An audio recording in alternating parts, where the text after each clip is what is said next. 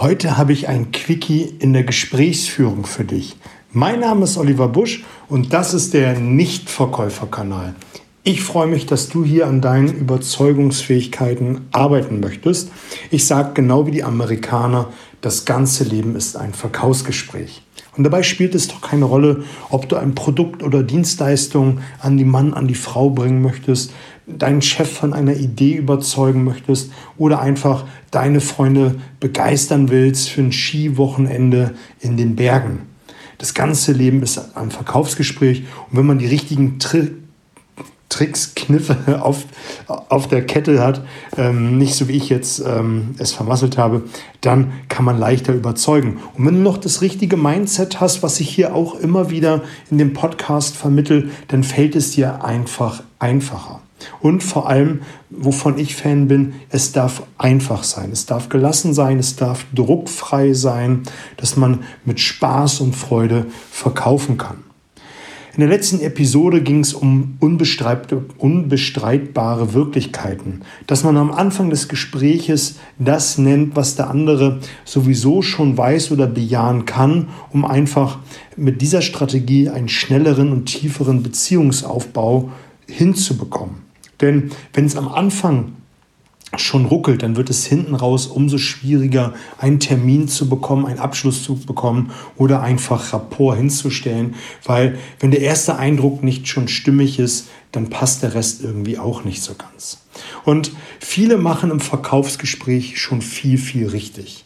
Was viele aber verkehrt machen ist, und darum soll es in den heutigen Quickie gehen, und du hast in den letzten Episoden, da möchte ich dich an dieser Stelle nur für motivieren, schon genug Tipps bekommen, den Gesprächseinstieg in der Akquise, denn das erste ist, was sich dein Gesprächspartner, Gesprächspartnerin fragt, ist, was will der von mir, was bringt er mir und was habe ich davon? Und wenn du diese Fragen, die nicht gestellt werden, aber sein, dein Gegenüber am Telefon, im Termin, wenn du face-to-face -face sitzt, sich immer diese drei Fragen stellt, auch wenn er sie nicht verbalisiert. Gibt es immer auch Dinge, die ich besprochen habe, ähm, die Einstellung in der Akquise, äh, der innere Dialog war in den letzten Wochen ein großes Thema gewesen.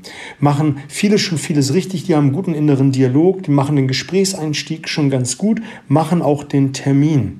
Und wenn man den Termin geclosed hat für das Face-to-Face-Gespräch, sollte man wirklich schon einmal schauen, ob der Kunde auch wirklich ein Kunde werden kann und ob sich überhaupt dieser Termin lohnt.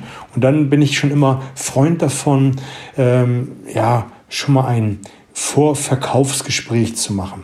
Was meine ich damit? Man stellt ein paar Fragen, was ist Ihnen wichtig, wenn wir beide miteinander zusammenarbeiten? Und da gibt es meine wichtigsten Fragen im Verkaufsgespräch, die findest du auch in den alten Podcast-Folgen. Und das sind Fragen, die man, nachdem man den Termin geclosed hat, unbedingt stellen sollte. Um dann am Ende, wenn man diesen Fragenkatalog, möchte ich an dieser Stelle mal so benennen, alle durchgegangen ist und dann, ja, die Vorabschlussfrage, den Testabschluss gemacht hat.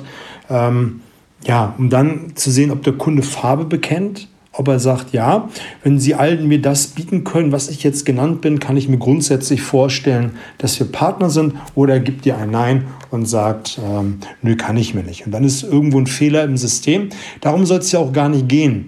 Ich habe nur eben das mit den Fragen erwähnt, weil viele machen den Termin und fangen dann gleich an zu fragen. Die fragen einfach drauf los, die stellen vielleicht auch die richtigen Fragen, aber beim Kunden ist einfach ein bitterer Beigeschmack. Was meine ich damit? Du musst dir vorstellen, du machst ein Termin mit deinem Kunden, ihr wollt euch quasi verabschieden und dann fällt dir ein, ach, ich muss ja noch die Fragen stellen, um zu gucken, ob es der richtige Kunde ist. Oder du bist noch nicht in der Verabschiedungsphase, sondern stellst direkt die Fragen. Und das ist dann wieder so wie so ein schlechter Krimi. Der Kunde sitzt auf dem Stuhl, die helle, grelle Lampe direkt vorm Gesicht und es wird eine Frage nach der anderen gestellt. Und dein Gegenüber weiß gar nicht, warum diese Fragen gestellt werden.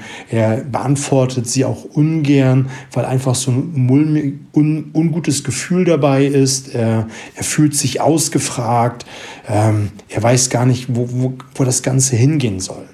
Und damit da nicht einfach so ein ungutes Gefühl bei deinem Gegenüber kommt, hole dir unbedingt die Erlaubnis ein, Fragen stellen zu dürfen. Das kannst du sinngemäß machen, indem du sagst, äh, lieber Herr Müller-Meyer-Schulze, damit wir beide ähm, das Optimale vom Termin rausholen können, darf ich Ihnen ein paar Fragen stellen. So, dann weiß dein Kunde ganz genau, ah, er möchte mir noch ein paar Fragen stellen, damit er sich optimal vorbereiten kann, hat sogar ein Stück weit Nutzen vermittelt äh, bekommen und darum soll es auch gehen. Hol die Erlaubnis ein und vermittel auch gleichzeitig einen Nutzen, was dein Kunde davon hat. Ein zweites Beispiel ist, damit sie auch das Angebot bekommen, was ihnen wirklich zusagt. Wenn wir uns am ähm, 1.11. um 11 Uhr bei Ihnen in Ihren Räumlichkeiten treffen, ist es erlaubt, Ihnen ein paar Fragen zu stellen. So, da weiß der Kunde, ah, ich kriege jetzt ein Angebot, was mir wirklich zusagt und jetzt bin ich auch gerne bereit, ein paar Fragen zu beantworten.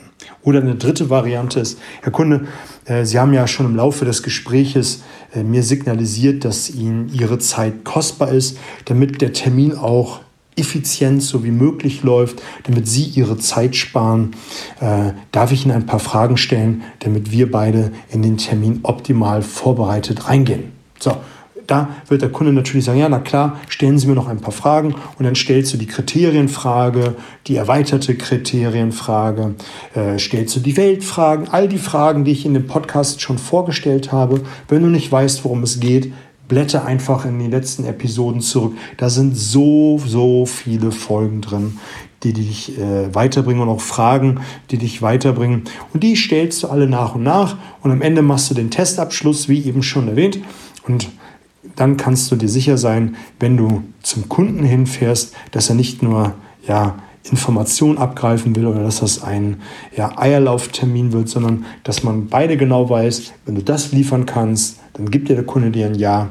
Wenn du es nicht liefern kannst, dann kannst du dir im Vorfeld schon überlegen, ob es überhaupt Sinn macht, diesen Termin überhaupt wahrzunehmen. Und dann sagst nach ähm, Stellen der ganzen Fragen, Herr Kunde, ich merke, Sie, ich kann Ihnen das nicht bieten, was Ihre Anforderungen sind, aber ich weiß, ich habe da einen guten Kollegen, da würde ich Sie ganz gerne hinempfehlen.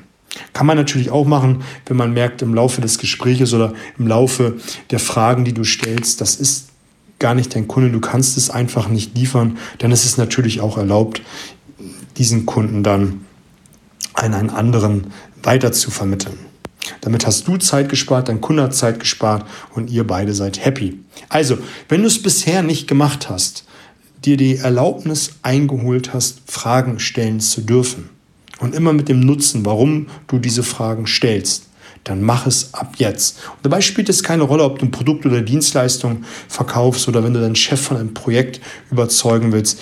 Er kann man auch sinngemäß beim Chef mal, Herr, Herr, Herr Vorgesetzter, ich habe da eine Idee zu einem neuen Projekt. Darf ich Ihnen ein paar Fragen stellen, damit Sie sehen, ob das Projekt, was ich im Hinterkopf habe, Ihnen wirklich Nutzen bringt? So. Und dann stellst du die Fragen, wie bereits erwähnt, die ich dir in diesem Podcast schon zu Genüge vorgestellt habe, stellst du dann, um hinterher dann den Testabschluss zu machen. Mit Freunden, mit deinem Freund auf die Skihütte willst und du die fragst, wenn wir auf die Skihütte gehen und wir ein richtig geiles Wochenende haben sollen, darf ich euch ein paar Fragen stellen. Und die Leute, deine Freunde wissen, ah, der will ein paar Fragen stellen, um zu wissen, was uns wichtig ist. Dann stellst du deine Fragen und am Ende machst du den hypothetischen Abschluss. Wie auch immer. Es geht einfach jetzt nur in dieser Episode darum, dass du wirklich verstehst, dass es darum geht, eine Erlaubnis einzuholen mit der Nutzenvermittlung, dass du diese Fragen stellen wirst, ohne dass sich der andere wie äh, im schlechten Krimi ausgefragt fühlt und unwohl fühlt und einfach überrumpelt fühlt. Es soll einfach darum gehen, dass der ein gutes Gefühl hat und weiß, warum er diese Fragen äh, beantworten soll. Und dann tut er es auch gerne. Das soll es an dieser Stelle gewesen sein. Ich wünsche dir eine fantastische Woche. Mach's gut.